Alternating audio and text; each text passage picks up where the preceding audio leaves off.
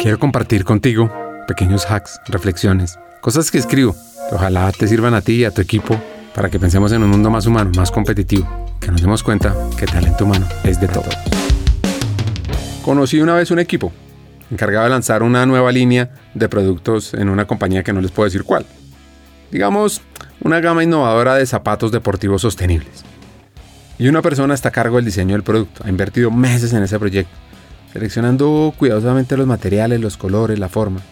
Esta persona está orgullosa de su trabajo, está segura de que esas tenis son o van a ser más bien un éxito rotundo. Y llega el día de la presentación. Después de revelar su diseño, su jefe y sus compañeros de trabajo les dan el feedback, unos comentarios positivos y unas críticas. Quizá el diseño no es lo suficientemente innovador o la elección de los colores no se alineó con la imagen de la marca de la empresa. Y aunque no es fácil escuchar estas críticas, esta persona se da cuenta de que necesitaba estas perspectivas. Puede que haya estado demasiado cerca del proyecto y no se dio cuenta de algunos aspectos que podían ser mejorados, que era muy tarde. Pero seguramente esa persona, y lo que sé es que mucho más adelante, pues lo pone en práctica día a día.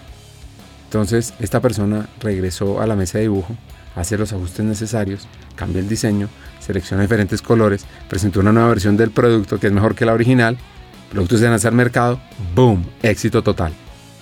Este es el poder del feedback efectivo de darlo y de recibirlo, que puede ser incómodo en el momento, es crucial para nuestro crecimiento y mejora.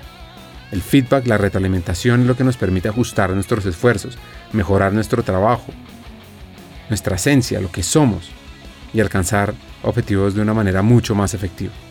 Así que te pregunto a ti, ¿qué tan listo estás para dar y recibir retroalimentación de manera efectiva? Para incluirlo en la mejora de tus proyectos, de tu manera de liderar, de tu manera de manejar la gente, de tu manera de resolver problemas, de tu manera de evolucionar en tu carrera, de tu manera de trabajar contigo mismo. Porque al final, recuerda, la verdadera sabiduría reside en saber que siempre hay espacio para aprender y mejorar.